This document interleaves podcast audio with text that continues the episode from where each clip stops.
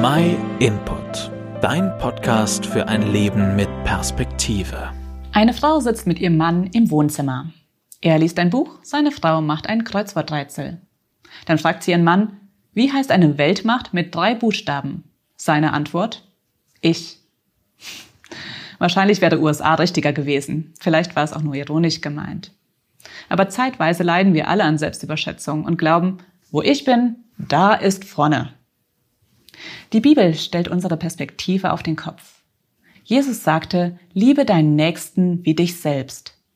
Sich selbst lieben, das tut jeder gesunde Mensch von ganz allein, und zwar mehr als ausreichend.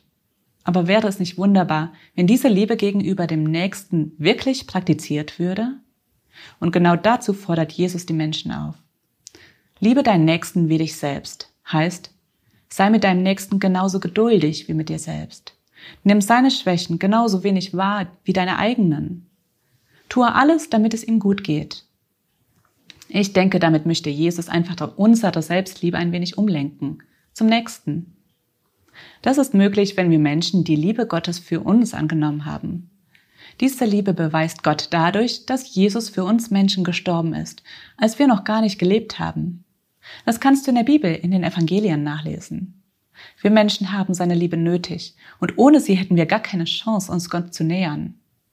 Gott liebt und jeder Mensch kann sich der Liebe Gottes öffnen.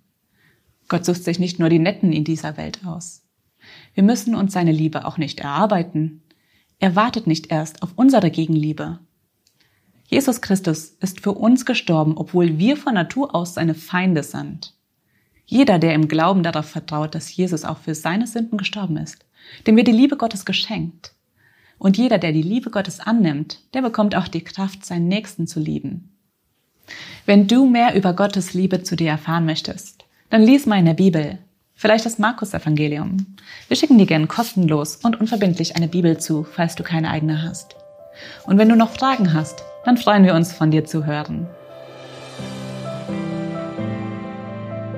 Vielen Dank, dass du den My Input Podcast gehört hast. Wenn du mehr wissen willst, geh auf unsere Website myinput.it oder folge uns auf YouTube, Facebook und Instagram.